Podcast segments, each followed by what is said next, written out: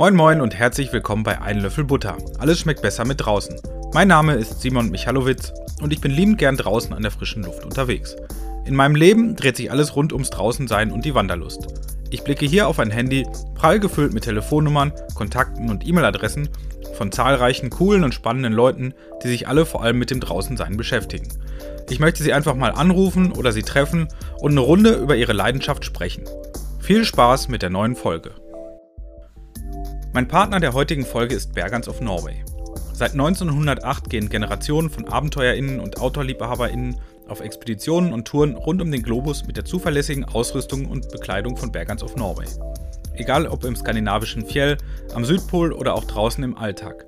Wenn man gerne an der frischen Luft unterwegs ist, dann kommt man an Bergans einfach nicht vorbei. Über acht Jahre begleiten mich Ausrüstung und Klamotten von Bergans bereits partnerschaftlich auf Tour. Und was soll ich sagen? Ich kann mich stets darauf verlassen. Dabei beschreitet Bergans immer wieder neue Wege und geht mit gutem Beispiel voran. Sei es zum Beispiel bei der Entwicklung umweltfreundlicherer Materialien, die man komplett wieder in die Kreislaufwirtschaft zurückgeben kann, oder fortschrittlicher Technologien beim Färben der Textilien, um den Fußabdruck der Artikel zu verringern. Wenn ihr mehr über Bergans, die Produkte und den Weg der NorwegerInnen erfahren wollt, schaut gerne einmal auf ihrer Website www.bergans.de vorbei. Und nun viel Spaß mit der neuen Folge. Moin Moin, ein Löffel Butter, das Winterspezial. Ich bin Simon und mir gegenüber sitzt Malte von der Seite Winterfjell. Und wir wollen euch mitnehmen und die verschiedensten Themen rund um Wintertouren in Skandinavien erklären. Genau, und dabei geht es zum Teil um Ausrüstung, zum Teil um das richtige Verhalten und Tipps und Tricks aus unserer Erfahrung, die wir auf einigen Wintertouren gesammelt haben. Ganz ohne Dogmas, ohne äh, irgendwelche Festlegungen, ganz einfach aus der Praxis eines normalen Wintertourengehers in Skandinavien und darauf freuen wir uns in dem Winterspezial von Ein Löffel Butter und los geht's. Los geht's. Ja moin, wir sind's wieder das Wintertouren-Spezialteam aus äh, Hannover. Aus, genau, aus, aus dem äh, Studio für laute Ausrüstungsfragen. Genau. Und heute soll es wie angekündigt darum gehen, ähm, was brauche ich für Schuhe, was brauche ich für Ski, brauche ich das beides überhaupt, was brauche ich da? Ähm, genau, es geht um die Art der Fortbewegung im Winter und die ist ja vornehmlich entweder mit Ski oder mit ähm, Schneeschuhen. Darüber wollen wir uns heute unterhalten und äh, ich glaube, da gibt es schon wieder so viele Aspekte und so viele Unterschiede, wenn ich hier schon auf die Schuhe neben mir mal schaue, die hier neben uns stehen, deine Schuhe, meine Schuhe, deine Ski, meine Ski. Äh, alleine da sind schon so viele Varianten drin. Äh. Ja, vor allen Dingen liegen da ungefähr 150 Jahre Entwicklungsgeschichte dazwischen. ja, das stimmt. Das stimmt, da sind ein paar Unterschiede zu erkennen. Aber ja. ähm, genau, lass uns einfach direkt mal äh, loslegen. So Grundsatzfrage ist natürlich, wenn ich mich im Winter fortbewege und jeder, der schon mal im Schnee unterwegs war, wird es merken, umso höher der Schnee, umso mehr, äh, umso tiefer kann ich dann auch einsinken, wenn ich äh, ohne ja. Ski oder so unterwegs bin. Ne? Ja, also ohne Ski oder Schneestuhl geht einfach gar nicht. Das ist also tatsächlich, weil ich erinnere, dass es dazu mal eine Diskussion in einem großen Outdoor-Forum gab, mhm. wo jemand auf den nördlichen Kunstläden ziehen wollte und gefragt hat, ob er wirklich Ski oder Schneeschuhe braucht, um da voranzukommen. Und das ist so einer der wenigen Momente, wo ich auch gedacht habe, also wer die Frage stellt, sollte besser nicht losgehen. Das ist schon, äh, also jedenfalls nicht gleich auf den nördlichen Kunstläden. Mhm. Ja, da reicht ja eine Tour durchs Erzgebirge, durch den Harz oder durch die Alpen, um festzustellen, äh, ab einer bestimmten Schneehöhe bin ich darauf angewiesen, dass ich eine größere Auflagefläche habe und weil ich sonst, sonst einsinke.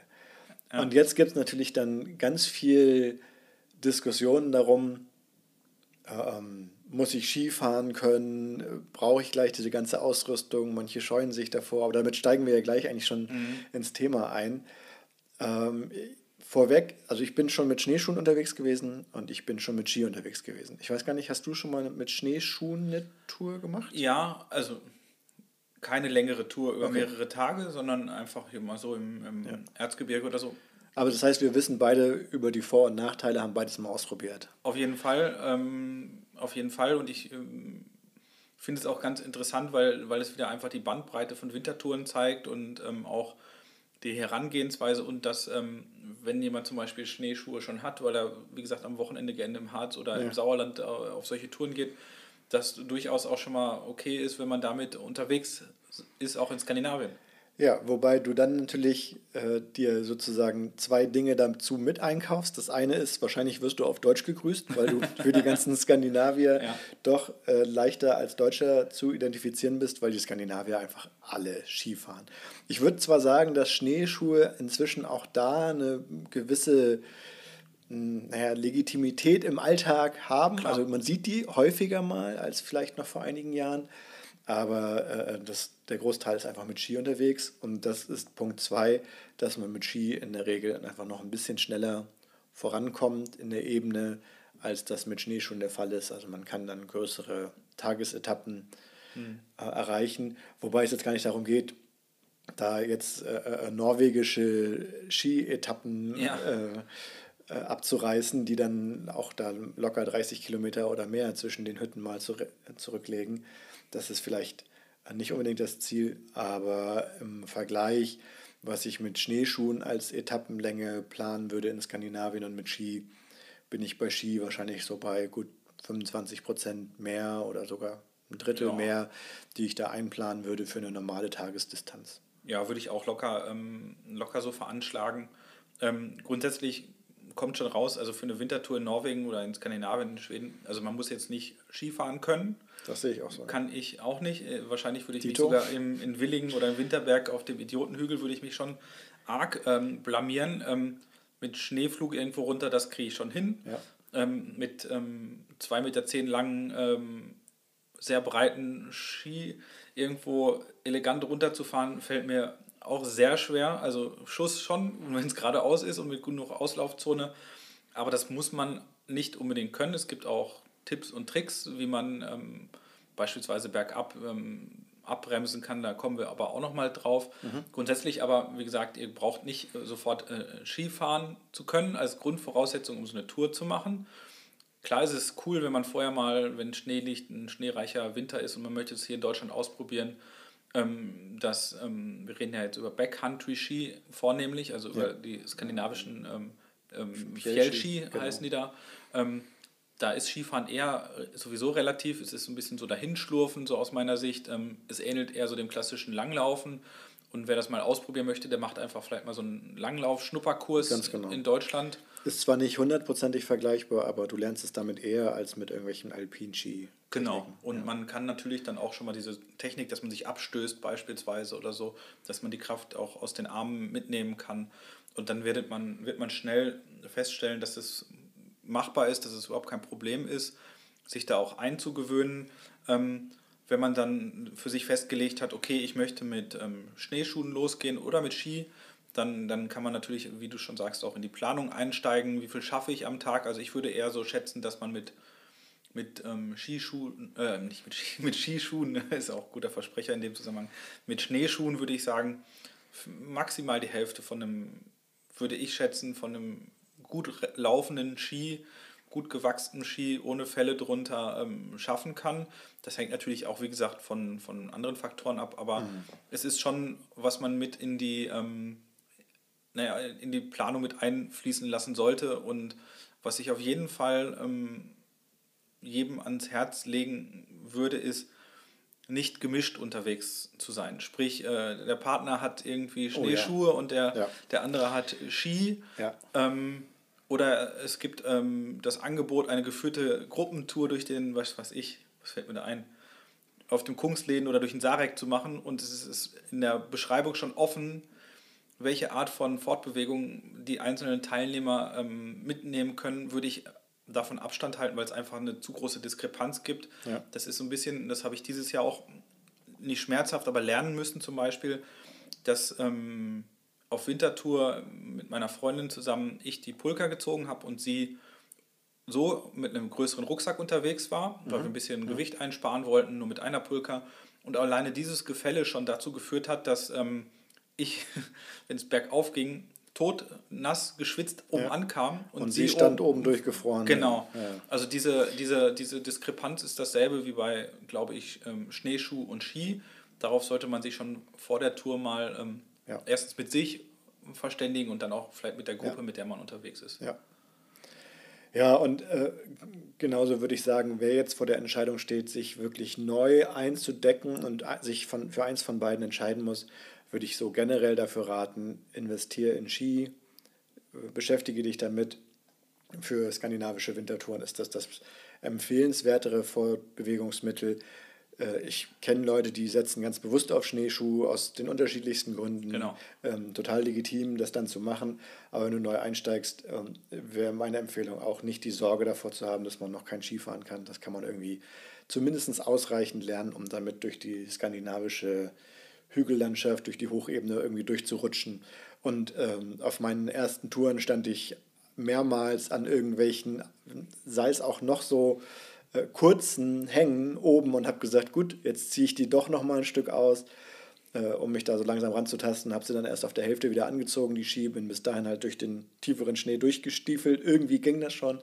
Und dann habe ich halt erstmal die halbe Abfahrt gemacht, mhm. weil ich mich noch nicht weiter rangetraut habe. Und nach und nach tastet man sich dann so weit voran, dass man da äh, äh, irgendwie für sich das Skifahren beim Skifahren lernt. Genau. Das geht auch. Genau. Was man natürlich auch machen kann, es gibt, ähm, gerade wenn man jetzt noch nicht ähm, die Riesentour plant und das einfach mal ausprobieren möchte, ähm, einige ähm, Orte auch in Skandinavien, wo man solche Ausrüstung leihen kann. Das ja, ist sicherlich ja. für den Anfang auch, auch ähm, überlegenswert. Ähm, Abisko fällt mir da zum Beispiel ein in, in Schweden. Ähm, ich glaube, in Jendesheim, in Norwegen, in Jotunheim kann man mhm. auch Sachen ausleihen. Das ist sicherlich. Also die, die größeren Fjellstationen haben häufig Angebote, wobei man das rechtzeitig vorher buchen sollte, genau. dass die die richtigen Größen auch da haben. Denn das ist einfach auch ein beliebtes Modell. Genau. Gerade wenn man jetzt aber für mehrere Tage bucht, äh, ist man da kostenmäßig nicht so weit von einem gebrauchten Set weg. Also da lohnt es sich vielleicht auch in den typischen Kleinanzeigenseiten so mal ein bisschen, bisschen die Augen offen zu halten, ja. um zu gucken, ob da nicht was dabei ist zum Ausprobieren. Reicht es dann vielleicht auch ein gebrauchter Ski, den man im Zollstall wieder los wird. Auf Aber das Fall. ist ja auch eine, eine Stilfrage oder im Netz letztendlich auch eine Geldfrage, was Klar. man bereit ist, da rein zu investieren. Denn für einen ja, guten Fjellski mit einer Bindung und einem Stiefel, da bin ich schon an der vierstelligen Grenze, oder? Ja, also wenn ich, also ich habe mit dieses Jahr neue Ski geholt, da bist du locker über 200 Euro. Für den Ski? Ja, nur für ja. den Ski. Dann je nach Bindungsmodell, wo wir später noch drüber reden werden, bist du auch noch mal so, wir reden jetzt mal so über UVP-Neupreise, so 80, 90 Euro bis moderne Backcountry-Bindung auch über 200 Euro. Mhm.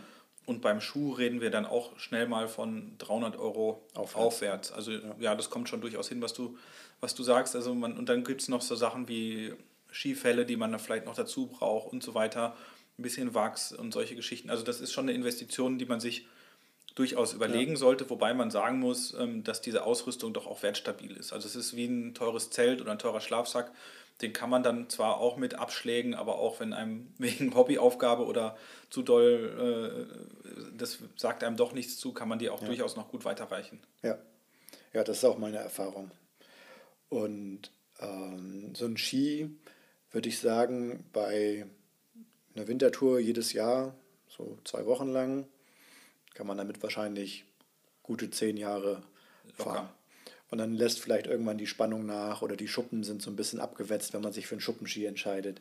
Äh, kommt natürlich auch immer ein bisschen darauf an, wie gut man so einen Ski pflegt. Genau. Also gibt es ja verschiedene Aspekte, aber da bin ich bei dir. Wenn man so als, als Mitteleuropäer ähm, skandinavische Skitouren macht, dann macht man das in der Regel ein, maximal zweimal im Jahr für, ja. weiß nicht, vielleicht drei Wochen am Stück oder zwei Wochen. Ja. Und da sind diese Ski schon wirklich eine Investition, die langfristiger zu sehen ist. Und man muss auch ganz klar sagen, da gibt es jetzt nicht jedes Jahr den neuen heißen Scheiß äh, irgendwie, ähm, der dann neu rauskommt. Also es gibt da alle Jubeljahre mal irgendwelche Innovationen, die wirklich so sind, dass sie beachtenswert sind. Ja, das stimmt. Und bei Ski ist ja eigentlich der große Unterschied, was man beim Kauf einmal entscheiden muss, ob man sich für einen Wachsski oder einen ja. Schuppenski entscheidet. Ich sehe jetzt hier die Ski neben uns liegen. Es muss immer ein Wachsski sein. Das, ja, das ist eine norwegische Nein, Sozialisation. Nein, ich weiß. Ich sehe, ich sehe es ja hier, ähm, dass wir uns beide für Schuppenski entschieden haben. Warum hast du dich dafür entschieden? Ich erzähle es auch gleich. Na, weil ich kein Norweger bin und nicht Skifahren kann. Und, und ähm, bei allen Themen, die ich mache, ich be versuche mich schon auch in, in Sachen reinzufuchsen oder so. Aber gerade beim Thema Wachsen, auch wenn mir viele Leute das Gegenteil wahrscheinlich äh, erklären wollen, ich möchte diese Raketenwissenschaft nicht betreiben, welches Wachs ich für welche Temperatur oder wie auch immer brauche. Also ich möchte etwas haben, was funktioniert, ohne dass ich da groß drüber nachdenken muss, ähm, was ähm, ja einfach in der Handhabung einfach ist und wo ich mit gut klarkomme. Und deswegen habe ich mich für einen Schuppenski ganz bewusst entschieden, weil ähm, das ist ja der große Unterschied. Das Wachs soll ja entweder eine Gleitfähigkeit gewährleisten oder auch ähm, auf der anderen Seite eine Griffigkeit, um ja. einen kleinen Hügel oder Berg hoch zu laufen. Ja. Und das machen auf der anderen Seite auch die, die Schuppen, die sind so eingefräst wie so Fischschuppen in der, in, der, in der Mitte des Skis und die machen genau das Gleiche. Und dadurch, dass der Ski ja vorgespannt ist, also so ein bisschen gebogen ist, würde man ja, jetzt einfach ja. blöderweise sagen oder einfacherweise, ergibt sich daraus eine, eine, Vorspannung und die gewährleistet, dass ich damit auch gleiten kann. Ähm, und ja, das, das, das ist tatsächlich äh, ähm, mein Grund, äh, wenn immer das Argument kommt, dass man mit Wachs bzw. bestimmten Wachsen dann noch schneller, noch besser mhm. gleiten kann, da muss ich dann demütig wieder meinen Hut ziehen und sagen, ich komme sowieso nicht in diese Geschwindigkeit. Genau. Schon gar nicht mit meiner Pulka, aber vor allen Dingen auch nicht mit meinen miserablen Skifahrkenntnissen, dass ich da jetzt nicht der begnadete Langläufer bin, der noch so ein paar Millisekunden rausholen kann. Genau. Und der Mehraufwand, den ich mit Wachsen bei einem Wachsski hätte, führt mich einfach zu der Entscheidung, dass ein Schuppenski das in der Handhabung das einfachere Modell ist. Also da bin ich bei dir. Äh, ich erreiche einfach nicht die Vorteile, die ein Wachsski für mich haben könnte. Deswegen mhm. reicht mir der und ich habe weniger Aufwand. Genau. Und wenn wir jetzt über skandinavische Backcountry-Ski ähm, sprechen, dann hat das natürlich den Hintergrund, dass wir quasi ähm, ja, off-track unterwegs sein wollen. Also wenn ihr natürlich um Ostern in der Hardanger Widder unterwegs seid und ihr lauft von Quiste, also von Markierung zu Markierung, von Hütte zu Hütte, da werdet ihr wahrscheinlich 90% der Leute sehen, die haben Langlaufskier dabei, im Skating-Stil. Ja. Und die flitzen dann ihre 40 Kilometer in zwei Stunden ja. von Hütte zu Hütte. Ja. Das können sie aber machen, weil da der Schnee in der Regel ähm, sehr verpresst ist äh, von den ganzen Leuten, die da auch fahren, dass er so fest ist, dass er ähm, genug Auftrieb hat, dass sie nicht einsinken. Auch mit einem schmalen Langlaufski. Auch mit einem schmalen klassischen Langlaufski. Und dann ist man natürlich, da braucht man nicht drüber reden, wie schnell man dann ist. Und auf einmal skaten die an einem vorbei und man fühlt sich einfach, als würde man stehen bleiben. Stehen bleiben oder rückwärts laufen. genau. Das ist ähm, aber nicht das, was wir wollen. Wir wollen ja im Zweifel ähm, ja, ohne Markierung laufen. Wir wollen durchs Gelände laufen, da wo nicht jeder unterwegs ist. Und da bietet Ja, oder auch wenn wir es nicht wollen, bleibt manchmal nichts anderes ja, übrig. Genau, genau. Oder manchmal ist es nicht, nicht anders möglich. Und deswegen sind diese ähm, Backcountry-Ski etwas breiter, auch etwas stabiler. Das heißt, ähm, wenn man irgendwo mal auch in eine Kuhle kommt oder so, die sind schon ultra stabil und wir ja. reden immer von den Standardmodellen. Wir reden jetzt nicht über Expeditionen, sondern das, was Otto normal äh, mitteldeutscher, nicht mitteldeutscher, mitteleuropäischer genau. äh, Wintertourengeherin äh, ja, so braucht. Ja. Ne? ja, ganz genau. Und äh, äh, also so zu den, zu den Details, die Besonderheiten, was für Schuppen es dann noch wieder gibt. Du sagst das ja gerade gefräste Modelle, es mhm. gibt dann auch noch thermisch gepresste und so weiter. Das ist vielleicht alles ein bisschen nerdig, ja. weil es letztendlich darum geht, dass man ja so einen Ski auch erstmal bekommen muss. Genau. Und das ist gar nicht so einfach immer, dass die richtige Länge, das richtige Modell äh, da auch irgendwie zu bekommen ist. Und ähm, ja, wenn man sich jetzt so die, die Landschaft anschaut, begegnen mir am häufigsten Ski von der Marke Fischer. Die liegen jetzt hier auch von uns. Ja. Orsnes aus, aus Norwegen ist noch ganz bekannt. Ja. Da gibt es noch so Matshus. Genau. Und, äh, was fällt uns dann noch ein? Ja, wird schon dünn. Ja, genau. Also zumindest, dass man die halt irgendwo auch bekommt. Theoretisch sind diese Modelle äh, äh verfügbar oder, oder es gibt Hersteller dazu. Aber da kann ich jetzt auch gar nicht den großen, die große Empfehlung sagen, wie jetzt sich die 5 mm breitere Schaufel oder der etwas höher gebogene Rocker an mhm. der Skispitze sich irgendwie auf das Fahrverhalten ausmachen. Und ähm, denke dann immer daran, naja, ich ziehe da noch irgendwie so eine 35 Kilo schwere Pulka genau. hinter mir her. Also die, die Eleganz und ähm, die, die vielen Details, die man da vielleicht noch irgendwo rausholen kann, äh, gebe ich zu.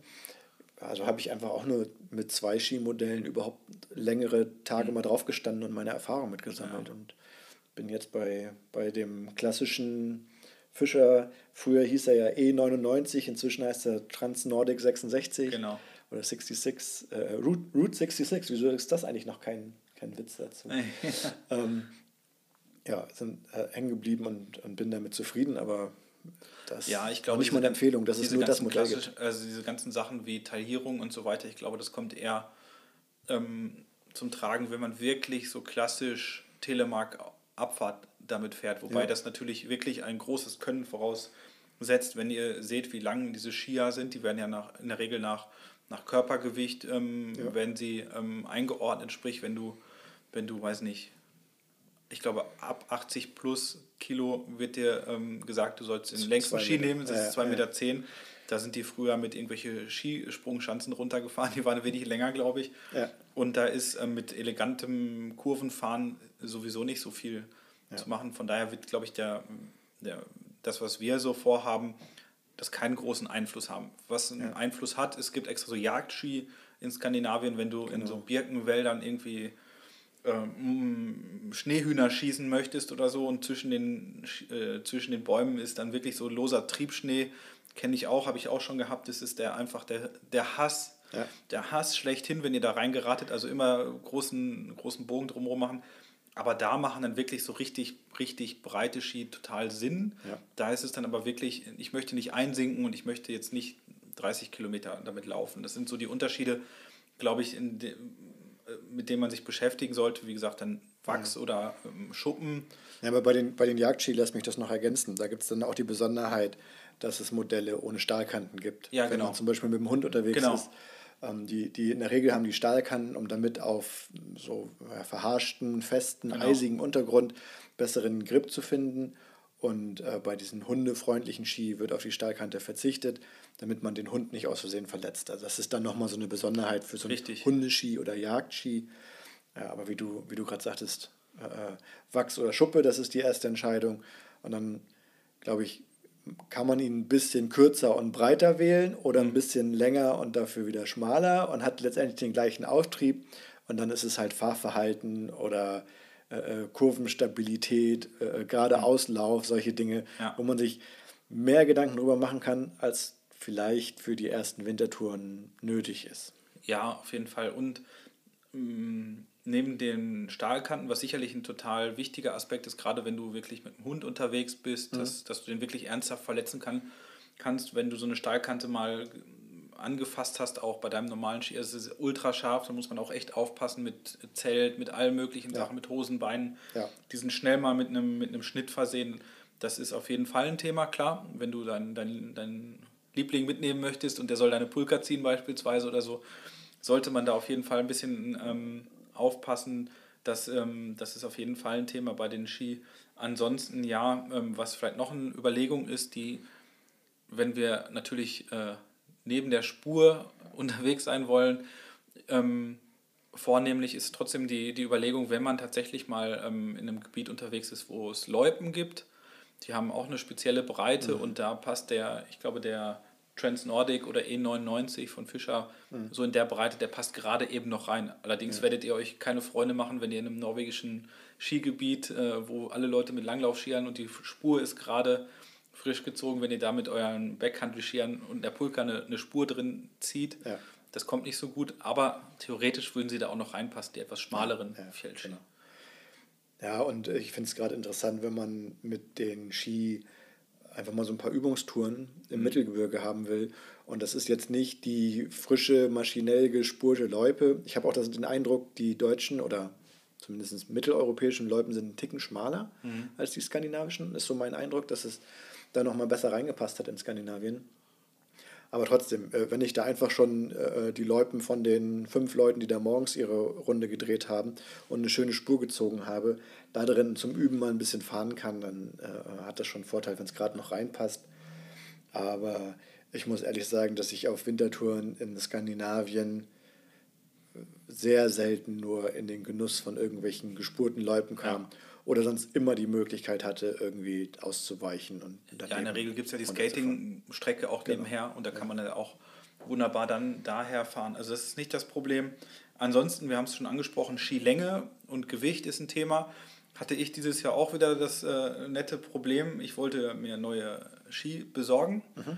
und in meiner Länge gab es die einfach nicht. Also ich muss die längste Skilänge laut Gewichtsrechner ja. nehmen und so wenn ich meinen Rucksack, den Rucksack noch oben drauf rechne, den Tagesrucksack, ja. dann komme ich knapp über die 80 Kilo, um es mal nett zu sagen. Ja. Und ähm, das war auf jeden Fall ein Riesending, mir neue Ski zu besorgen. Denn ähm, die Ski werden gerade, ich glaube, für den deutschen Markt nur auf, ähm, also wenn der Händler die vorbestellt für die nächste Saison, mhm. ähm, also, der, also wenn er seine 10 Paar hat und die verkauft hat, dann gibt es mhm. einfach, kann er nicht bei Fischer anrufen und sagen, ich mhm. habe gerne neue und so. Nochmal 20 mehr? Nochmal 20 mehr und die sind auf Lager. Nein, das, was vorbestellt ist, dann auch weg. Mhm. Und dann gibt es natürlich auch die Problematik, dass, soweit ich das mitbekommen habe, die ähm, gerade die Fabrik von Fischer in Osteuropa ist.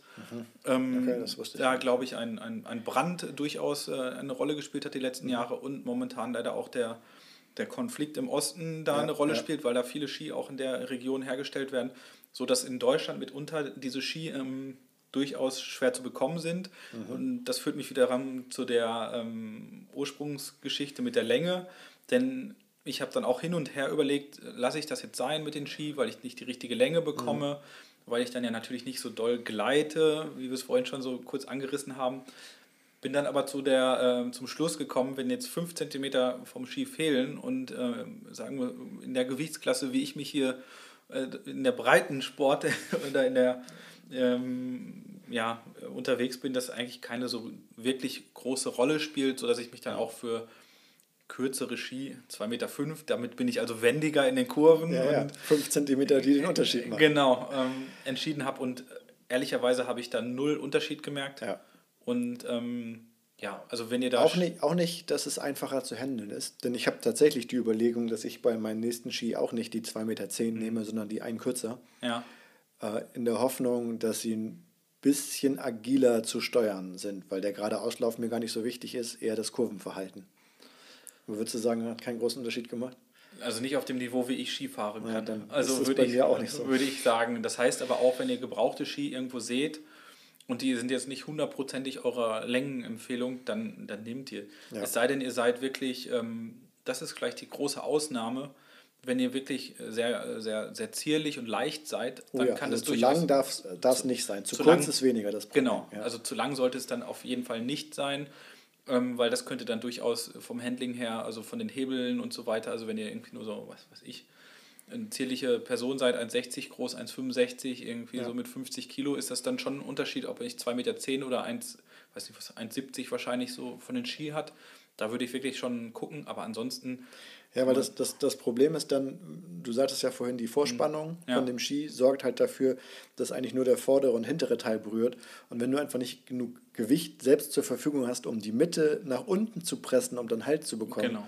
Rutschst du an jedem Hang nach hinten durch und kannst dann nur noch so im Fischgrät ja.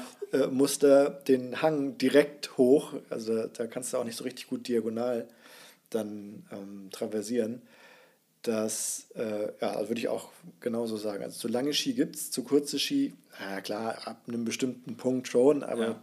um die 5 cm geht es dann wahrscheinlich. Nicht. Ja. Aber ähm, wenn man sich dann so für ein paar Ski ent, äh, entschieden hat, ähm, dann gibt es ja noch so eine Sonderform, das sollten wir vielleicht kurz äh, vorgreifen. Ähm, es gibt Ski, die sehen aus wie, ähm, wie Wachsski, haben aber keine Schuppen, sondern vorne zum Einhängen das nennt sich ähm, Kurzfälle. Das, ja. ist, das, das sind quasi austauschbare Schuppen. Oder wie würde man das jetzt? Ja, genau. Also auf jeden Fall vergleichbar mit Schuppen. Genau. Und so ein Fell hat ja immer eine, eine äh, Fellrichtung sozusagen. Mhm. Also die gibt es inzwischen auch aus, aus Nylon, mhm. ähm, sind aber genauso produziert wie ein natürliches Fell. Also wie wenn man die Katze von vorne nach hinten oder andersrum streichelt, merkt man ja einen Unterschied. Und so funktionieren diese Fälle auch, dass in dem Moment, wo sie an den Boden gepresst werden und man ein Stück nach hinten rutscht mit dem Ski, also genau. Millimeter, ja. also sich sozusagen im Schnee festkrallen und man sich damit abstoßen kann. Ein großer Vorteil davon ist, dass man sie natürlich sehr einfach erneuern kann oder austauschen kann. Ja. Also ein Skifell kostet zwar auch Geld, aber ähm, macht das Vorankommen etwas einfacher.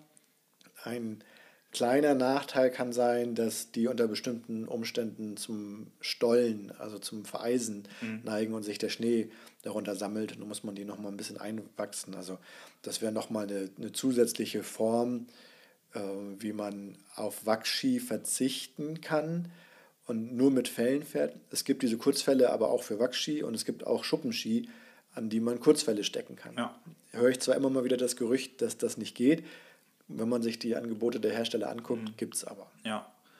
Ähm, ganz schön äh, kompliziert hört sich das an. Also wir, wir, wir, fassen mal zusammen, es gibt die reinen Wachsski. Ja. Dann gibt es quasi ähm, Wachsski, wo man ein Kurzfell einhängen kann. Das wird vorne mhm. durch so eine Einsparung, äh, nicht Einsparung, sondern so eine kleine Öffnung genau. in dem Ski quasi eingehängt und dann kann man bei Bedarf, wenn man mehr Grip braucht oder nicht, die, dieses Fell drunter machen. Ja. Manchmal ist es auch so geformt, dass man es eigentlich immer drunter lassen kann. Es gibt auch Langlaufskier, mhm. die auch immer die Kurzfälle drunter haben. Ja. Und dann gibt es die Variante mit den, mit den Schuppen, die Ski. Genau, wobei es auch universelle Kurzfälle gibt, die mhm. dann mit so einem äh, Nylon-Gurtband um den Ski gelegt werden. Ja. Muss man manchmal ein bisschen aufpassen, dass die Stahlkante mhm. da nicht äh, das Gurtband beschädigt.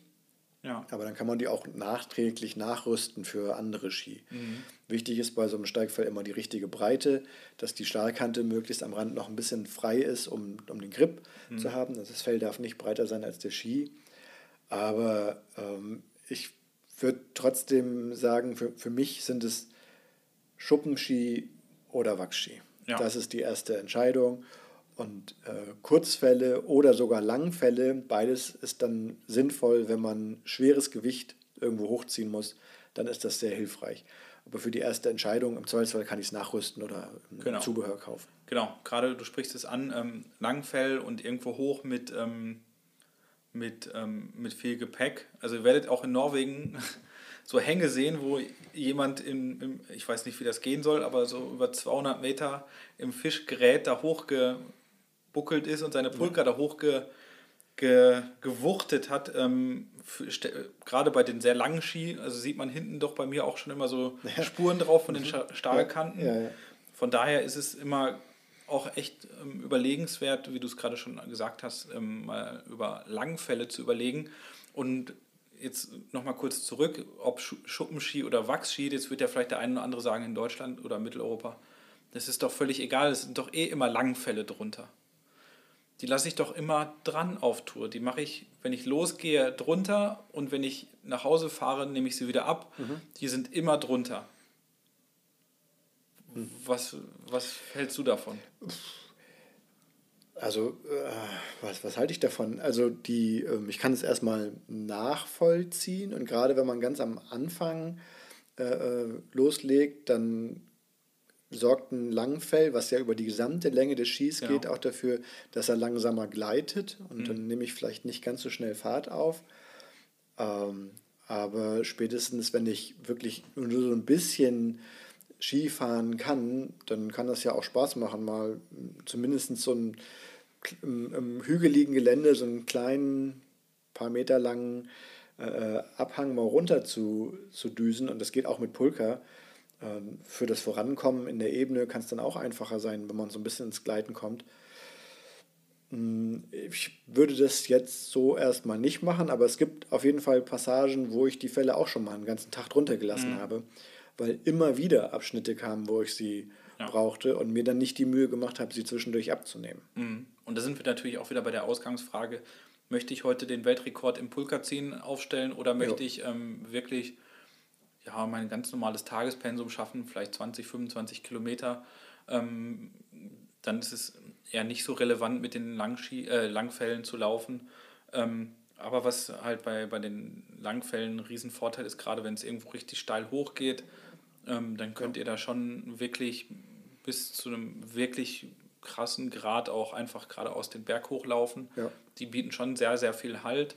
Die werden vorne über die Skispitze eingehängt, haben meistens in, am Ende auch nochmal so einen Haken, der dann über das Skiende ja. gemacht wird und dann über so eine Spannung kann man die dann anlegen. Da ist dann meistens so ein Kleber drauf. Und ähm, was man sagen muss, wenn die einmal drauf sind, dann sind sie drauf, nehmt ihr sie dann ab und da kommt so ein bisschen Schnee drauf oder so, dann kann natürlich auch so diese Klebefähigkeit ein ja, bisschen ja, leiden. Genau. Das da gibt es so die, die Tricks, über die Stahlkante den Kleber so rüber zu ziehen, dass man ja. diese Eiskristalle irgendwie wieder mhm. runterkriegt. Genau. Innerhalb von der Jacke versuchen, das zu trocknen. Genau. Aber so richtig, richtig cool ist das irgendwie alles nicht. Und deswegen glaube ich, also ich, ich habe mit Skifällen immer irgendwie den Moment, wo ich denke, ah, hätte ich sie mal drauf gemacht, wo ich Mhm. dann schon im Fischgrät an dem Hang stehe und merke, der ist doch länger, als ich dachte oder steiler, als man Mhm. Ja. Das so sehen konnte. Gerade so in der Schneelandschaft finde ich es manchmal schwierig, Ja. das so richtig einzuschätzen, wie steil ist das. Und äh, da denke ich dann, ja, hätte ich sie mal drauf gemacht. Und andererseits gibt es den Moment, wo ich denke, oh, jetzt würde ich sie eigentlich gerne abnehmen. Mhm.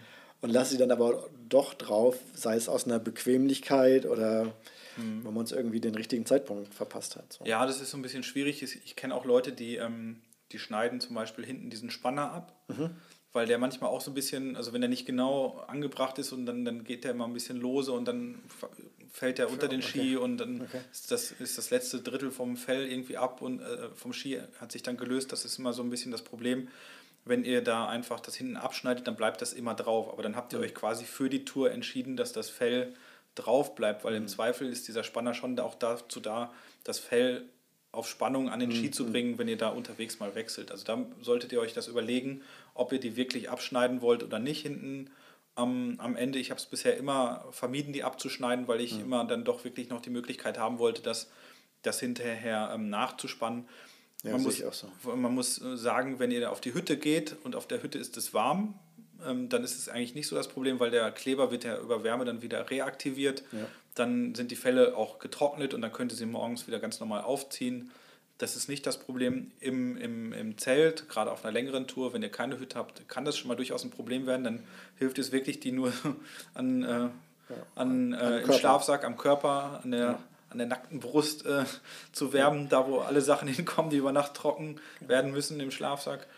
Oder dass man sie wirklich vorsichtig, aber das ist dann wirklich auch nicht ganz so einfach auf dem, auf dem Kocher trocknet, damit der Flamme drüber geht. Oder es gibt auch so kleine Bunsenbrenner, die man so für sein Creme Brûlée zu Hause nehmen kann. Aber die kann man auch natürlich unterwegs, gerade wenn man mit einer Gruppe unterwegs ist, mitnehmen, um, um, um vielleicht auch da wieder ein bisschen ähm, ja, Grip auf die Fälle zu bekommen. Da gibt es so kleine Brenner, die gibt es auch für einen ganz normalen ähm, Gaskartuschen zum Beispiel. Das klingt jetzt irgendwie noch komplizierter als unser Einstieg. in Ja, das stimmt. Wir haben uns jetzt da schon wieder so ein bisschen in die komplizierte Richtung ähm, verstiegen, aber das sind alle so Sachen, die, mit denen wird man konfrontiert. Also Ja. gerade wenn ihr gesagt bekommt, abschneiden oder nicht. Also ich würde sagen, dran lassen hinten den Spanner, Ja. um Ja. das mal so zu sagen. Und worauf ihr auf jeden Fall auch achten solltet, ist, ähm, dass ihr, wenn ihr so Felle nutzt und die auch vielleicht immer drunter lasst, dass man da ähm, auch so einen Fellwachs mitnimmt. Mhm. Das bringt unglaublich viel. Also ähm, es gibt natürlich auch unterschiedliche Kunstfaser oder mit Mohair Mhm. Aber was auf jeden Fall richtig viel bringt, gerade wenn ihr die Fälle immer drunter lasst und in der Ebene unterwegs seid, dass ihr die Ski, äh, nicht die Ski, sondern die Skifälle wachst. Das ist so wie so ein Wachsblock, sieht aus Ja, wie genau. dieses ähm, Grönlandwachs zum Beispiel, was man einfach benutzt, um, um Sachen zu imprägnieren. Ja. Und nichts anderes macht man ja dann auch mit dem, mit dem äh, Skifell, dass man das wächst, dass es imprägniert, dass man da mehr gleitet. Und das bringt schon einen enormen ähm, Unterschied. Und gerade wenn wenn es dann auch so in, in so einen Temperaturbereich geht, der knapp unter Null ist, wo es dann doch mal so ein bisschen anfängt, dass der, der nasse Schnee am, am, am Fell festfriert und da habe ich schon die größten Brocken unterm Ski gehabt Ja. und geflucht ohne Ende wie ein, wie ein Rohrspatz, ähm, dann ist es schon gut, wenn man die, die, die, die Skifälle mal mit so einem Wachs auch noch behandelt. Genau, und das, also wie du sagst, die, das größte Problem ist dann wieder die Feuchtigkeit, Mhm. weil Feuchtigkeit und, und Fell sich einfach nicht miteinander vertragen. Äh, bei dem Wachsen wäre mir nur wichtig, dass man da wieder auf eine möglichst umweltfreundliche Genau. Alternative setzt, die halt einfach fluorfrei ist. Und das waren die alten Wachse früher nicht. Genau. Äh, und ja, da gibt es inzwischen umweltfreundliche Alternativen auch für Fälle. Und es ist jetzt nicht zu verwechseln, also so ein, so ein Klotz, so ein kleiner Block für das Skifell ist äh, nicht unbedingt das gleiche Wachs, was man auch auf den Ski aufträgt, auf dem Genau. Wachsski. Genau. Äh, es gibt aber welches, was man auch für beides verwenden kann. Aber da reicht wirklich eine, eine kleine Menge, Ja. ähm, mit der man dann einfach das Fell ein bisschen pflegen kann. Äh, Es gibt auch noch die Möglichkeit, wenn das Fell irgendwie eingerissen ist, kann man das mit ein bisschen Zahnseide nähen. Und es gibt auch so kleine Klebepads, die kann man äh, dann zum Beispiel nur hinten an das hinterste Ende, wenn das jetzt gerade nicht mehr richtig klebt, aufkleben und den Ski damit wieder, äh, das Fell wieder am Ski befestigen. Allerdings äh, sind diese Pads häufig danach nicht mehr abzulösen. Ja. Und das Fell ist dann quasi. Das ist, das ist mehr eine Rettung, um noch Ja. wieder nach Hause zu kommen. Und man kann natürlich auch Fellkleber mitnehmen. Das gibt es in so kleinen Tuben, sieht aus wie ein Ja. bisschen Zahnpastatube. Sowas Ja. kann man natürlich auch nehmen. Aber auch da ist immer so Wärme so ein bisschen ein Faktor. Und. Ähm, Das ist schon einfacher in der Hütte dann aufzutragen. genau. Ähm, alles klar, jetzt habe ich hier ähm, Ski liegen. Ich habe mir ähm, Langfälle besorgt, weil ich will ja mit meiner krassen Riesenpulka auf Expedition in die Hardanger Widder. Ähm, jetzt stellt sich die Frage, was kommt denn oben drauf auf den Ski? Ja, eine Skibindung, Simon. Wer hätte das gedacht? Wer hätte das gedacht? ja. ja, genau. Und wir, wir, schmunzeln so ein bisschen beide, weil wir hier die, äh, unsere beiden Ski jeweils nebeneinander liegen haben. Und ich habe eine Bindung, die es seit, ich weiß nicht, ich, ich muss raten, 50 Jahren äh, äh, bes- bestimmt gibt. Ähm, ja, eine sogenannte äh, Chili von, von Rottefeller, die Bindung. Und Simon hat aus dem gleichen Hause Rottefeller eine Bindung, die sich, wie nennt? Äh, Explore heißt sie, glaube ich. Explore, also sozusagen der, der neueste heiße Scheiß. Der neueste du hast, heiße du hast ja Scheiß. vorhin gesagt, es gibt da nicht, gibt da nicht alle Nase lang irgendwelche Innovationen. Also ich glaube, in den 50 Jahren gab es noch genau ein Modell, was man noch Mhm. dazwischen setzen muss. Das ist die BC-Bindung, Mhm. eine, eine klassische Bindung, die ähnlich ist wie die Langlaufbindung, die man so im deutschen Raum kennt, nur ein bisschen breiter, ein bisschen stabiler. Mhm. Und äh, die gibt es als ja, Manual äh, oder nochmal als Magnum, dann ist sie Ja, nochmal ein bisschen breiter. Ist eine Bindung, wo, die, äh, ja, wo der Schuh vorne so einen kleinen Metallsteg hat, der da eingerastet wird. Bei meiner alten Chili-Bindung ist es so, dass man so Enten, Entenschnabelschuh äh, hat, wo vorne einfach die Sohle ein Stück übersteht, was dann in der Bindung eingeklemmt wird, entweder mit einem Haken am Hacken, den man dann so reinknebelt, oder es gibt die Bindung auch, ja, liebevoll immer die Zitronenpresse genannt, Ja, genau. wo man einfach nur vorne So Pins so ein- quasi, so genau. einklemmt, ne? so ein, so ein Bügel drüber legt. So, das ist das alte Modell und ähm, für viele ist es auch so ein bisschen outdated. Ich fahre damit immer noch ganz gern, aber äh, es wäre eben rein vom Gewicht und von ja, auch der Materialmenge, die man da so am, am Fuß hat und äh, mit diesem Knebel hinten dran ist, ist das einfach, das, das erhöht natürlich das Gewicht und ähm, die, die State, State of the Art ist, glaube ich, gerade so die BC-Bindung, die man am allermeisten sieht. Und jetzt ganz neu ist eben diese ja, Explore-Bindung auf dem Markt. Da kannst du aber mehr zu sagen. Na, erstmal generell, als ich mir damals das erste Paar geholt habe, also ich habe auch mit, der, mit dieser ähm, Rottefeller Chili-Bindung meine Erfahrungen gemacht, die ersten Touren und ähm, das geht, aber komfortabel ist was anderes. Ähm, gerade wenn ihr euch das erste Mal auf die Klappe gelegt habt und ihr müsst euch ja irgendwie im Tiefschnee damit irgendwie den Schuh vom Ski lösen und so. Oh, Katastrophe. Also wenn ihr nicht vom Pulkerziehen einen, einen, äh, einen Bandscheibenvorfall bekommt, dann weil ihr euch da so verdreht habt, um diese, um diese Ski von dem Schuh zu trennen mit der Bindung. Das geht, aber wie du schon sagst, also ich glaube, das ähm, ist nicht mehr so hundertprozentig State of the Art, obwohl es wahrscheinlich Generationen von, von Abenteurern gibt, die damit durch äh, Grönland gelaufen sind, zum Südpol, zum Nordpol, alles Mögliche. Aber ich habe auch schon mal den Burger Ausland gesehen, wie er seinen, Schuh, seinen, seinen alten Schuh genäht hat, vorne den Schnabel angenäht hat mit Handbohrer und ich weiß nicht, was er da dabei hatte auf dem Weg zu irgendeinem Süd- oder Nordpol. Also das passiert in der Regel nicht, aber es ist halt Ja, schon alles ein bisschen, sagen, also. bisschen ähm, Das kann dir wahrscheinlich mit jedem der Stiefel Genau. irgendwie passieren. ja, genau. Aber grundsätzlich ist diese Bindung halt ähm, im Handling, finde ich, so für jemanden, der da total unbeleckt rangeht, ähm, ja, ich finde sie einfach unpraktisch. Und als ich mir dann das erste eigene Paar Ski geholt habe, das war auch ein, ein E99 damals von Fischer, da, ähm, da habe ich mir dann diese Rottefeller Magnum-Bindung geholt. Ich glaube, von damals von Fischer stand drauf, ist aber auch original Rottefeller. Die ist Ja. etwas breiter und die ist vom Handling her völlig in Ordnung. Da stellt man sich drauf, muss man ein bisschen darauf achten, dass man vorne, da ist so ein breiter, ja, wie so ein Metallsteg. Metallsteg, den man dann quasi einklemmt. Da muss man immer so ein bisschen darauf achten, dass da nicht genug, äh, nicht genug, dass da, dass da kein Schnee drin ist. Ja.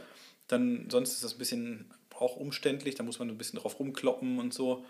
Und ähm, dann macht man einfach einen Hebel runter und dann wird das Ganze eingerastet und das war's. Ähm, Und man hat halt auch eine direkte Rückmeldung, ob der Stiefel richtig drin ist oder nicht. Genau. Was zum Beispiel bei diesen Knebeln, da gibt es hinten so eine, so eine Rille im, im Schuh bei der Chili-Bindung, wo man immer so ein bisschen darauf achten muss, dass das an der richtigen Stelle sitzt, weil sonst diese, ähm, Drahtbindung um den Hacken herum auch gern mal am Schuh scheuern kann. Ja. Also ihr hört schon, es gibt eine, eine Menge Nachteile mit der alten Bindung. Ich sage ja, ich fahre sie mhm. trotzdem auch immer noch. Ja. Äh, und sie hat vielleicht auch deswegen noch eine Berechtigung, weil sie immer noch auf dem Markt verfügbar ist. Und es ja. gibt auch immer noch neue Stiefel ja. dazu. Also das ist schon eine Möglichkeit. Und da sind wir wieder bei dem Punkt, wenn euch wer gebrauchte Ski oder sowas genau. anbietet, man macht damit jetzt nicht unbedingt was falsch und kann eigentlich gar nicht mehr sich draußen blicken lassen. Mhm, genau. äh, aber wer jetzt in äh, langfristig eine eigene Ausrüstung investieren will, der ist wahrscheinlich eher bei der BC-Bindung aufgehoben. Genau. Wo wir jetzt, jetzt zu dieser Explore-Bindung kommen, was der, der neue heiße Scheiß ist. Ja. Die, die letzte Entwicklung aus dem Hause Rottefeller. Genau. Also, die hat so ein bisschen Besonderheiten. Erzähl mal. Genau, also was, was, was mich halt ähm, manchmal genervt hat bei der, um nochmal ganz kurz einen Schritt zurückzugehen, bei der, ja, bei der BC-Bindung war einfach, ich habe gerne einen Tagesrucksack auf und habe dann meinen Pulkagurt und dann habe ich vielleicht außen an meinem Tagesrucksack in, in, dem, in dem Seitenfach mein, äh, meine Thermoskanne drin und man muss sich immer zwangsläufig einmal bücken, um den Ski anzuschnallen und ihn auch wieder zu lösen bei der BC-Bindung. Bei das, der anderen ja auch. Also ja, Chili. genau, bei der Chili auch. Und das ja. fand ich manchmal, also es ist jetzt natürlich kein super K.O.-Kriterium. Mit der Bindung sind auch unzählige Expeditionen und so weiter sehr erfolgreich durchgeführt worden. Aber das war natürlich immer so ein kleiner ähm, Komfort, ja, Verlust nicht, aber es war jetzt nicht so super komfortabel. Und da haben sich jetzt die, die Entwickler bei Rottefeller mal ein bisschen Gedanken gemacht. Ähm, und es gibt jetzt so eine neue Bindung, Explore heißt, die sieht am Anfang so ein bisschen ich will nicht sagen merkwürdig aus, aber sie ist filigraner aus. Ja, und da, ist so ein kleiner, flach, ja. da ist so ein kleiner Hebel dran. Und der große Unterschied ist einfach da, dass man an dem Skischuh, den man äh, auswählt, vorne so zwei Pins hat. Die sind wie so Pins, wenn ihr zum Beispiel ein Gestänge, ein kräftiges Gestänge beim Zelt ja. oder bei einer Schneeschaufel oder so eindrückt. Da ist meistens so ein gefedert, federnd gelagerter Pin, den man eindrückt, um zum Beispiel so eine Teleskopstange auseinanderzuziehen. Ja. Und sowas in der Art ist ähm, ist an dem Skischuh vorne dran auf beiden Seiten und man steigt dann auf diese Bindung und da sind so zwei, zwei vorgefräste, ähm, ja links und rechts so zwei kleine Löcher drin. Da ja. rasten diese Pins, die vorne am Schuh drin sind, ähm, ein. Und wenn man den Schuh wieder lösen möchte vom, vom, ähm, von dieser Bindung, dann gibt es einen Hebel, den kann man betätigen, auch zum Beispiel mit dem Skistock. Der drückt dann diese Pins rein, die an dem Schuh sind, und dann kann man ganz einfach aus der Bindung heraussteigen. Ja. Und ähm, das hat natürlich den Vorteil, dass man ähm, zum einen ähm, ja, sich nicht bücken muss. So. Ja, ja. Und zum anderen hat es den Vorteil, dass der Drehpunkt vorne an dem Schuh ein anderer ist. Wenn ihr die Chili-Bindung habt oder die, die Magnum-Bindung mhm. oder die Rottefeller BC-Bindung, dann hat man vorne immer so, dass der Vorderfuß so leicht äh, so eine, so eine Kippbewegung, so eine Abrollbewegung ja, macht. Genau. Und das habt ihr bei der ähm, bei dieser neuen Explore-Bindung gar nicht. Da habt ihr den Drehpunkt ganz vorne im vordersten Bereich vom, ja. vom, vom Schuh und man kann einfach noch einfacher schlurfen, sag ich mal. Ja. Und ähm, das hat bei mir immer den. Hat eine steife Sohle auch dann. Genau, es hat eine sehr viel steifere Sohle. Ja. Das ist natürlich auch wieder so ein Thema. Diese Bindung ist fürs, fürs Telemarken auch gemacht. Mhm. Also sprich für das, was wir nicht können, ne? sondern ja, mit ja. einem Affenzahn in engen Radien irgendwie den ja. Berg runter zu heizen. Das machen die Norweger auch mit so einer Chili-Bindung und so weiter. Ähm, Eher noch als mit der BC-Bindung. Genau, weil sie da noch ein bisschen mehr Hacken. Halt haben also die, genau. mit der Ferse und ein bisschen mehr Führung. Und ähm, bei dieser neuen modernen ähm, Bindung ist das einfach ein bisschen schöner so vom Abrollverhalten. Ich habe früher immer, wenn ich das erste Mal wieder auf Wintertour war, die ersten ein, zwei Tage so ein bisschen Probleme gehabt mit diesem Abrollen. Mhm dass ich mm, bei diesem Schuh, der auch sehr voluminös ist mhm. und mhm. eine ganz etwas andere Passform hat, weil man natürlich irgendwie dickere Socken drin hat, mehrere Lagen hat. Ja, und Manchmal hatte ich so ein bisschen nicht oft trägt. Ja, genau, Alltag, ja. genau. Und dann hatte ich halt immer so ein bisschen ähm, Probleme im Vorderfußbereich mhm. und das habe ich jetzt mit dieser neuen Bindung gar nicht gehabt. Ja, cool. Ich fand es einfach angenehmer damit zu gehen. Ich fand das ganze Handling ähm, angenehmer. Ähm, bei der Bindung ist hinten auch so eine Steighilfe dran, das heißt, man kann so einen Bügel aufklappen, wenn man einen steilen Berg hochgeht, hat man einen flacheren Winkel, um, um den Schuh wieder abzusetzen ja, und Druck ja. auf den Ski zu bekommen. Das habe ich an meinen ja auch. Das hast du auch. Dazwischen die Generation hat das mal kurz sein gelassen. Ja, genau. Ähm, deswegen finde ich diese, diese Bindung sehr, ähm, sehr modern, sehr, sehr praktisch. Ähm, auf unserer letzten Tour in der Hardanger Widder habe ich das allerdings noch nicht bei vielen Leuten gesehen. Naja, in Skandinavien ist, ist auch das erste Jahr gewesen. Ich glaube, es ist auch dieses Jahr erst wieder erst rausgekommen. Und es muss sich natürlich zeigen, ob sich dieses System auch über, ähm, über kurz oder lang auch durchsetzen wird, weil natürlich da ein paar mehr bewegliche Teile dran sind. Mhm. Ähm, diese zwei Pins, die vorne am Schuh sind, da ist eine, eine Feder in, in der Sohle eingelassen. Es kann natürlich sein, dass die irgendwie mal bricht oder einfriert oder was auch immer. Ja, da gibt ja. es auch schon so gemischte ähm, Rückmeldungen. Also es gibt Leute, die haben davon damit auch schon Schwierigkeiten, Schwierigkeiten gehabt ja, ja. oder Probleme gehabt. Ähm, ich für meinen Teil kann sagen, zwei Wochen Hardanger Witter hm. hat es tadellos äh, funktioniert, ohne irgendwelchen Stress. Es war jetzt aber auch keine extreme Tour, die wir gemacht haben, auch nicht bei extremen Witterungsbedingungen. Und ob sich das Ganze dann über kurz oder lang durchsetzen wird, das wird sich zeigen. Es ist für mich einfach mal eine ja. moderne Variante dieser ganzen Geschichte gewesen. Und ich habe das wirklich sehr gerne ausprobiert. Und ähm, ja, es wird sich zeigen, ob sich das dann am Ende des Tages durchsetzt. Aber wenn ihr da vor der Wahl steht, ähm, wirklich ganz neu all in zu gehen, ähm, dann werdet ihr euch damit beschäftigen müssen ja, oder ja. solltet ihr. Und es ist durchaus eine Überlegung wert. Ja, ich denke auch. Also äh, die Frage ist dann eher, setze ich darauf oder auf die BC-Bindung? Also wie gesagt, genau. ich bin äh, immer noch mit dem ganz alten System unterwegs und damit auch zufrieden, habe aber auch einfach meine Ausrüstung so schon jetzt ja, seit, seit einigen Jahren. Ähm, ich äh, teile genau diese Skepsis, die habe ich ja bei mir mhm. auf der Website auch geschrieben, dass diese Pins eventuell einfrieren. Ich bin dieses Jahr auf der Wintertour mhm. äh, so mal knietief ins Eis eingebrochen. Mhm weil ich mich ein bisschen doof angestellt habe und an der Flussmündung gedacht habe, der Fluss fließt geradeaus weiter. Der hat sich aber unter dem Schnee frecherweise dafür entschieden, an einem Stein abzuprallen und genau dahin zu fließen, wo ich lang bin. Und dann stand ich da plötzlich und hatte entsprechend auch dann über den Tag komplett mhm. eingefrorene Schuhe. Da wäre mit diesen Pins natürlich das Problem, wenn die innen festfrieren oder irgendwie festsitzen, dann habe ich ja. keinen Halt mehr in der ja. Bindung. Also im Unterschied zu der BC-Automatikbindung, mhm. die dann vereist war und ich die Stiefel nicht mehr abgekriegt habe, dann musste ja. ich halt meine Ski mit Stiefeln dran ins, ins Zelt irgendwie mit reinlegen mhm. und vielleicht war es warm genug, dass es aufgetaut ist. Das wäre so meine einzige Sorge. Ähm, aber dann kann man ja vielleicht auch also so ein bisschen Türschlossenteiser fürs Auto oder ja, so in der, in der Tasche ja. oder, oder WD-40, irgend so ein, so ein ja. äh, Öl, äh, was das dann schnell lösen kann, ähm, ja vielleicht sogar, sogar ausreichen. Sowas würde ich mir vielleicht einpacken. Aber ich habe jetzt hier deinen Stiefel gerade in der Hand und sehe da ja also keinen Gewichtsunterschied zu den anderen Modellen. Also mhm. obwohl da drin so eine Metall-Pin-Konstruktion mhm. ist, wiegt der jetzt nicht irgendwie mehr. Nee so filigran wie die Bindung ist, ja. ist äh, das wahrscheinlich auch nochmal ein Gewichtsersparnis. Und ich glaube, was ein Vorteil an diesen Stiefeln ist, ähm, du kannst damit wahrscheinlich auch wirklich gut so laufen, oder? So ja, nur, nur, Problem. Also du kannst damit auch äh, ganz normal, es ist wie so ein, wie so ein Bergstiefel, so sehen ja diese Backcountry ja. ähm, Skischuhe in der Regel aus. Das ist wie so ein klassischer Gore-Tex Bergschuh. Ja. Und da hat man vorne entweder diese, diesen Entenschnabel dran oder genau. diesen, ähm, diesen Steg oder ja. halt jetzt diese zwei Feder. Pins. Ja. Ähm, überhaupt gar kein Problem, den auch auf der Anreise anzuziehen oder mhm. so äh, als Schuh. Was man allerdings sagen muss, ist, ähm, dieses neue System von Rottefeller, da gibt es bisher nur von Alpha, glaube ich, ähm, Schuhe von. Mhm. Das ist, also es Alpina hat auch. Oh, Alpina hat das ja, jetzt auch, okay. Die, genau. Das schränkt ein bisschen so die Auswahl von diesen ähm, Schuhen ein, ja. wobei es auch bei, also bei Alpha weiß ich es, ähm, weil es da auch verschiedene Arten von Schuhen gibt. Einmal diesen Expeditionsschuh, dann gibt es die auch mit so einem Boa-Verschluss, also mit so einem Schnelldrehverschluss. Da gibt es auch verschiedenste ja. Abstufungen.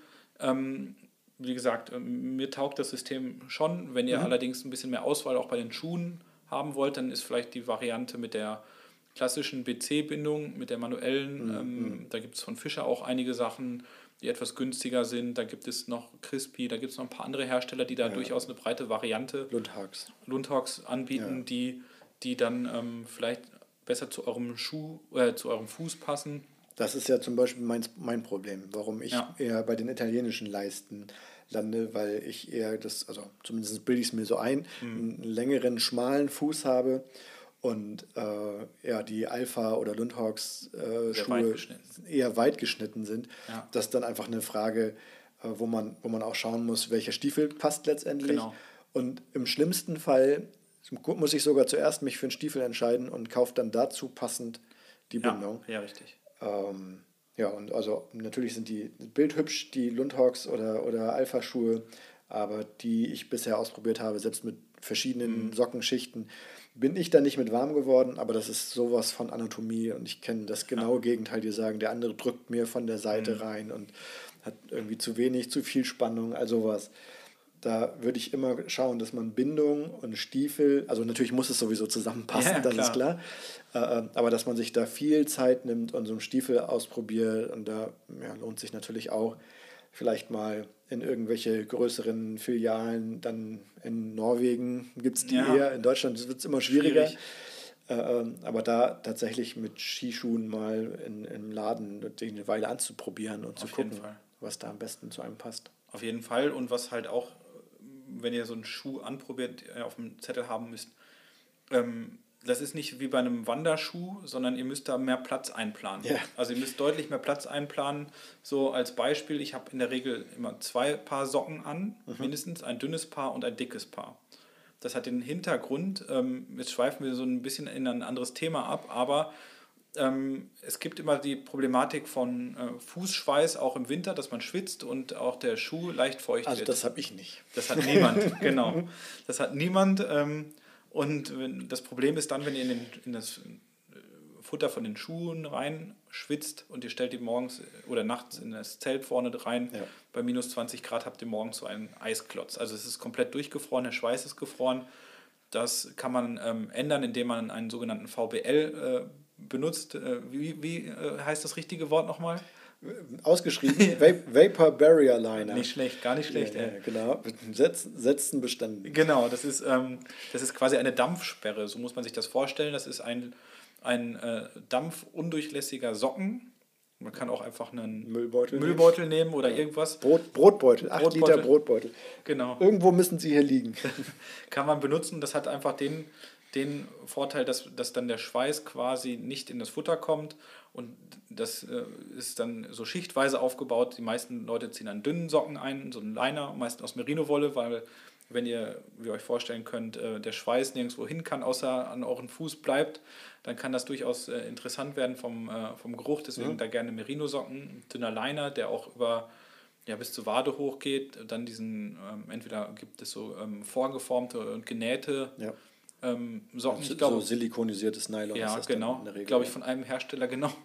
Also ich glaube, ich weiß ja, nicht, ob es dann einen zweiten gibt. Ja, also angeblich gibt es noch einen zweiten, äh, einen britischen, äh, aber der hat die nie lieferbar gehabt. Ah ja, okay. Nee. Also wenn ihr die dann habt ähm, und darüber ziehe ich dann in der Regel einen etwas dickeren oder einen sehr dicken Socken ja. an. Und das muss man natürlich auf dem Schirm haben, wenn man wenn man dann ähm, seinen Schuh auswählt. Also ja, einfach beim Anprobieren wirklich genau. alle Schichten, wie es später gedacht ist, mitnehmen. Genau. Und also ich lande bei mir äh, bei den Stiefeln, die ich in Skandinavien anhabe, bei zwei Nummern größer. Genau. Tatsächlich. Bei das denen für jetzt Deutschland, für die kleinen Touren hier, ist es nur eine Nummer größer, mhm. weil da nicht ganz so dicke Socken angezogen genau. werden. Genau. Aber das solltet ihr auf jeden Fall auf dem Zettel haben, auch mehr, mehr Volumen vorne, weil wenn ihr bei der großer Kälte unterwegs seid, Volumen bringt natürlich auch, also ihr habt dann ein bisschen wärmeren Schuh. Die sind ja. auch ein bisschen anders geschnitten. Man sieht zwar manchmal aus wie Goofy, aber das hat. Ja, der das Hobbit hat schon, irgendwie. Ja, genau. Das hat aber so seinen, seinen, seinen Sinn und Zweck. Mhm. Und von daher ähm, ist das eine Überlegung, die ihr euch anstellen solltet. Es gibt dann auch noch Skischuhe mit so fest angenähten Gamaschen. Mhm. Die gehen dann hoch bis zum Knie. Das ist auch so eine kleine Glaubensfrage. Ähm, für mich kommt das nicht unbedingt in Frage, weil ich doch ähm, schwitze und habe das mhm. Problem schon mal gehabt, dass, ähm, dass sich dann der Schweiß unter dieser Gamasche bei mir sammelt und ich dann morgens, äh, nicht morgens, abends im Zelt die Gamasche abgemacht habe und da war so ein halbes Kilo äh, gefrorener Schweiß drin. Ja, also okay. für mich war diese Art von, von ähm, Skischuhen einfach zu warm, hört mhm. sich komisch an im, im, im Winter, aber ähm, für Tiefschnee ist es dann für mich praktischer einfach, entweder habe ich eine Gamasche, die ich zeitweise dabei habe und mhm. trage, also ganz normal wie beim Wandern auch. Oder ich habe halt irgendwie eine, eine, eine, eine Hardshell-Hose oder eine Softshell-Hose mit integrierter Gamasche genau, oder dass ich sie mit einem Schuhhaken an der, am Schuh befestigen kann. Ja. Das sind so die Unterschiede. Und dann gibt es natürlich auch noch so krasse Schuhe, die mit äh, Filz und äh, Innenschuh und so ja, weiter. Genau. Aber entweder habt ihr da wirklich, seid ihr sehr frostbeulig unterwegs ja. oder ihr wollt wirklich zum Südpol. Ja, das, das sehe ich genauso. Also man kann es bei den Skistiefeln auch übertreiben, äh, außer man hat wirklich ein Problem damit, regelmäßig sehr kalte Füße zu bekommen. Und äh, da möchte ich wirklich ganz ehrlich zu sagen, dass ich früher das Problem weder kalte Hände noch kalte Füße mhm. hatte. Gott sei Dank ist es so, dass ich immer noch keine wirklich kalten Hände kriege. Natürlich werden die manchmal mhm. kalt, aber die werden auch schnell wieder warm. Mhm. Also Hände sind nicht so mein Problem. Füße merke ich inzwischen häufiger mal, mhm. dass ich sehr viel länger brauche, bis ich die warm kriege. Und ich bilde mir ein, das hat einfach auch was mit dem zunehmenden Alter zu tun. Ja. Das ist das gleiche bei der Isomatte, wo ich inzwischen noch eine Luftmatte dazu mitnehme. Ja. Aber das ist eine andere, eine andere Folge vielleicht. Genau. Ähm, bei Skistiefeln denke ich jetzt immer so an diese ganzen Horrorgeschichten äh, von also ekelhaft großen Blasen an den mhm. Hacken und so. Und mhm. wenn ich mir dann noch vorstelle, ich stecke in diesem VBL drin mhm. und habe dann nasse, schrumpelige Füße, wie als wenn genau. ich aus der Badewanne komme. So, hast du da einen Trick? Also bei den Skistiefeln wäre meine Empfehlung,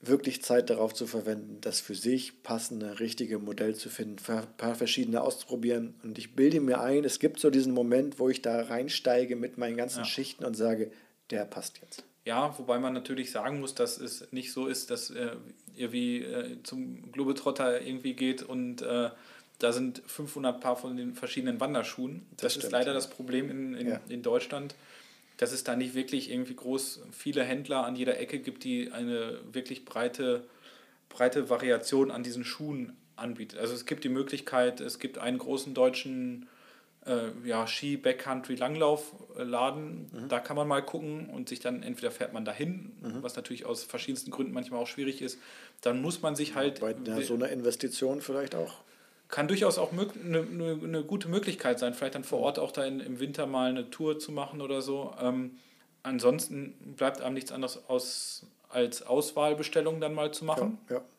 Oder halt, wenn ihr in Skandinavien die Chance habt, vor Ort mal zu gucken. Da gibt es ja. manchmal auch gerade zum äh, Ende der Saison oder so auch super Schnäppchen. Mhm. Und äh, einige Hersteller, also Alpha weiß ich, ähm, die bieten auch einen Versand an nach Deutschland, ähm, mhm. auch hin und zurück, alles easy mit der Abwicklung.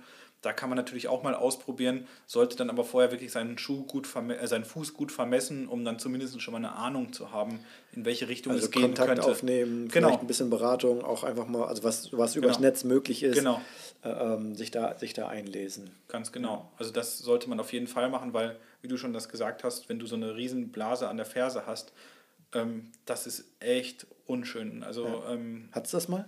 Ich hatte das Gott sei Dank noch nicht, okay. aber einer äh, meiner Begleiter jetzt in der Hardanger Widder hatte das und ähm, da kann man noch der zäheste Mensch ja. und also das ist Macht wirklich jemand, der, der dann nicht, äh, nicht ähm, zimperlich ist bei solchen ja. Dingen, aber das war wirklich, also man merkte das schon, dass das einen Impact hat, ja. sollte man echt drauf verzichten und deswegen schon gucken, dass es passt was Aber so, so, so äh, äh, irgendwelche Talgpulver, es Hirsch. Gibt, ja, das nehme ich gerne auch mal so, so Hirschtalgcreme, ja. also ganz normal, aber auch wie im, im, Sommer. Muss man natürlich im Winter einmal gucken, dass das dann nicht eingefroren ist und man sich ja. da irgendwie so, ja. so einen Block. Also nimmst du mit sowas, ja? Ja, nehme ich gerne mit, auch okay. so. Und ähm, gucken natürlich immer, dass, dass, dass es ähm, dann am Abend auch gut mal ein bisschen Luft drankommt mhm. und so weiter, dass, dass die Haut sich da auch regenerieren kann.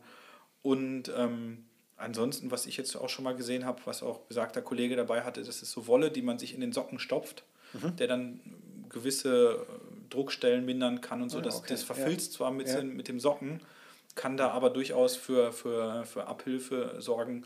Oder natürlich, wenn man dafür empfänglich ist, Blasen zu bekommen, kann man natürlich auch einfach ähm, ja, mal ähm, vorher tapen schon, ja, genau. sowas machen. Ja. Aber das ist wirklich ein Thema, das ist nicht so schön, mhm. wenn das auf Tour mhm. passiert, gerade wenn man nur mit dem Zelt unterwegs ist, sollte man da sich wirklich auseinandersetzen mit und also das sind teilweise also wirklich unschön wie mit allen Blasen, aber ähm, ja. da sollte man wirklich drauf acht geben, weil sowas heilt dann auch nicht so doll. Ja, das heißt auch früh äh, sobald man irgendwie merkt, dass da was passiert, lieber nochmal anhalten. Ja, und, richtig schnüren ähm, und so. Und richtig schnüren, abtapen.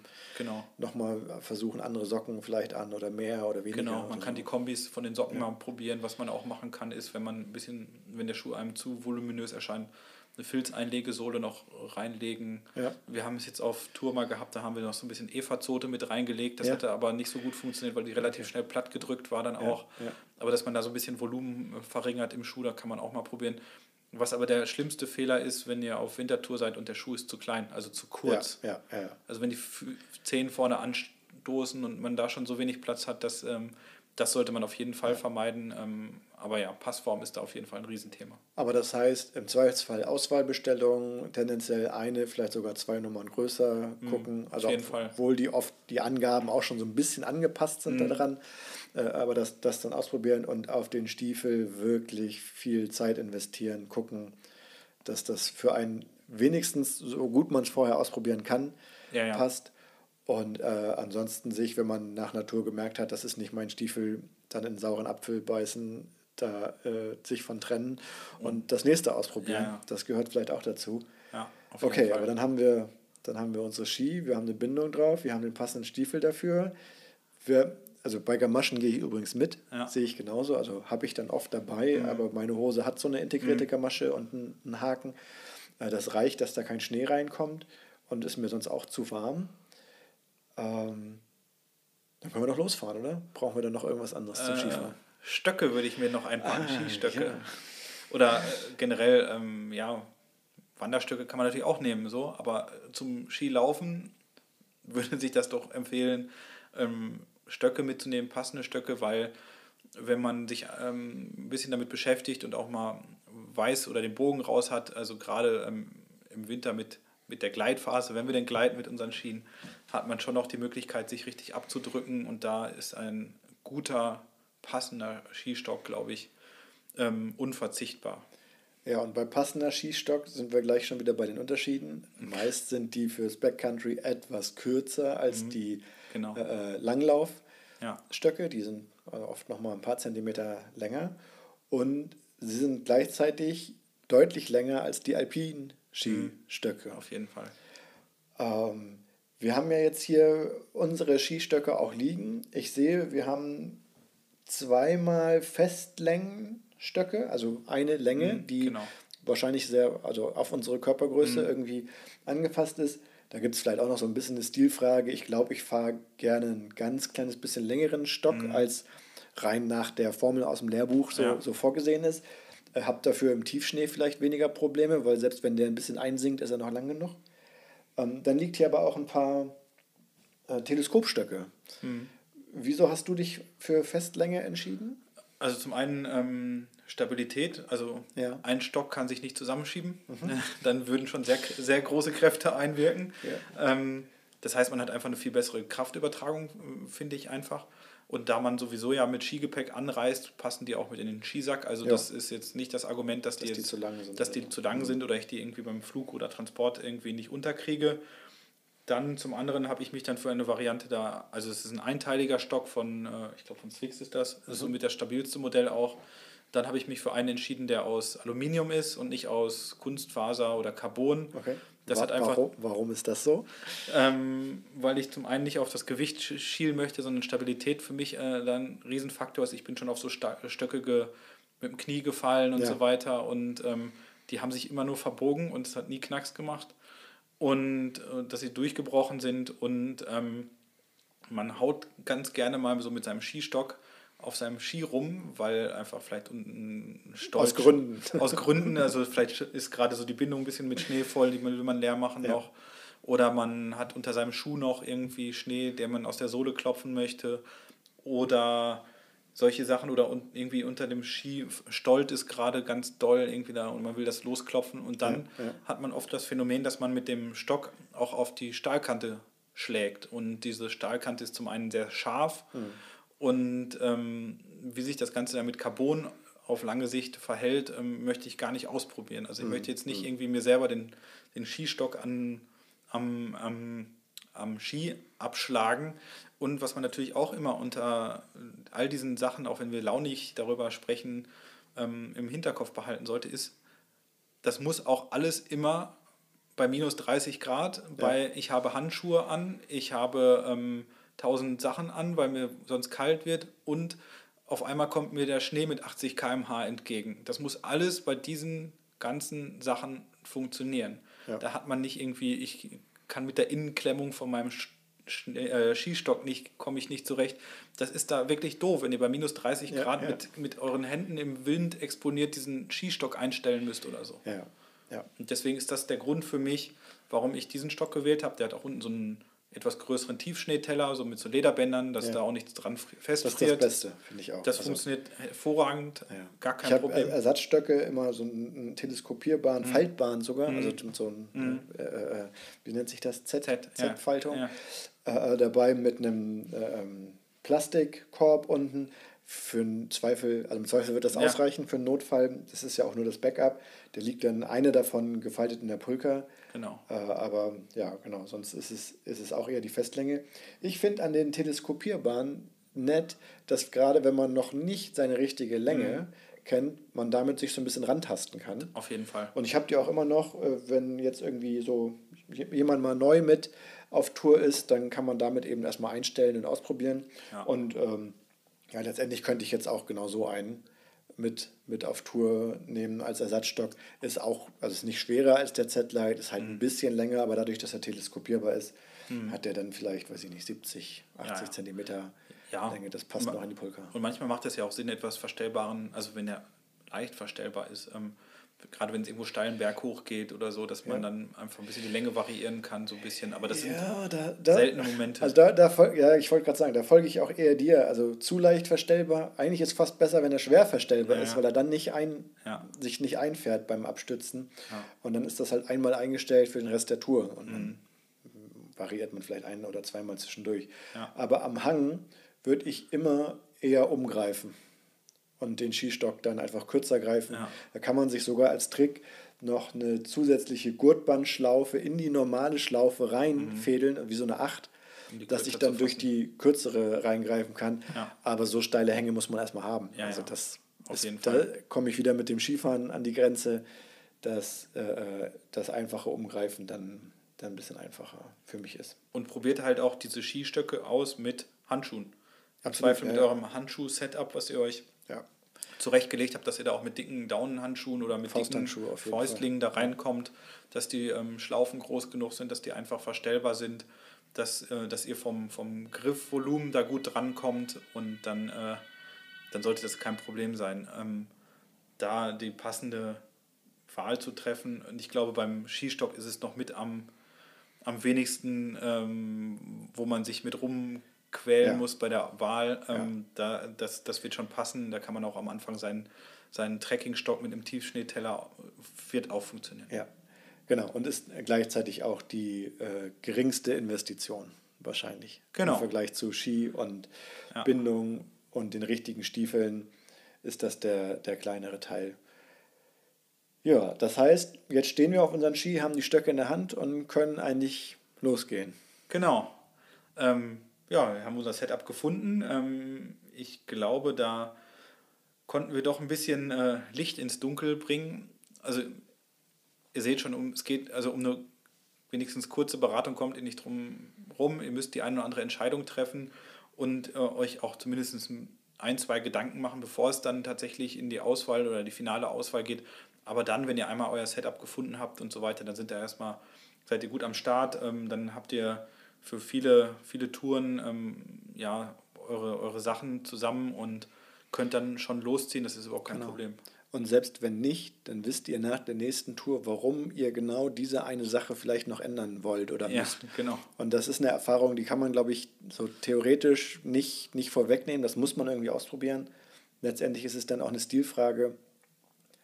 Äh, Und das ist eine Erkenntnis, die, die man dann wirklich gewonnen hat, im, im wahrsten Sinne des Wortes, dieser Ja. Gewinn, äh, dann genau zu wissen, warum entscheide ich mich dafür.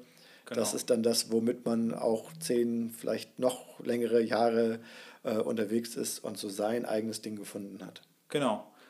Aber du hast schon gesagt, jetzt haben wir alles aus, äh, ausgesucht. Jetzt haben wir unsere richtig geile neue Backcountry-Ski-Ausrüstung am Start. Ähm, jetzt kann es fast losgehen. Und äh, was braucht man noch, um äh, loszugehen? Hm. Naja, also sobald ich irgendwie Gepäck mitnehmen will auf meine Tour, also Schlafsack und Zelt sind so nur, nur die ersten Dinge, die mir da einfallen, brauchst natürlich noch irgendwie was zum Hinterherziehen. Und das ist in dem Fall der Lastenschlitten, die Pulka. Genau, oder ein riesig großer Rucksack.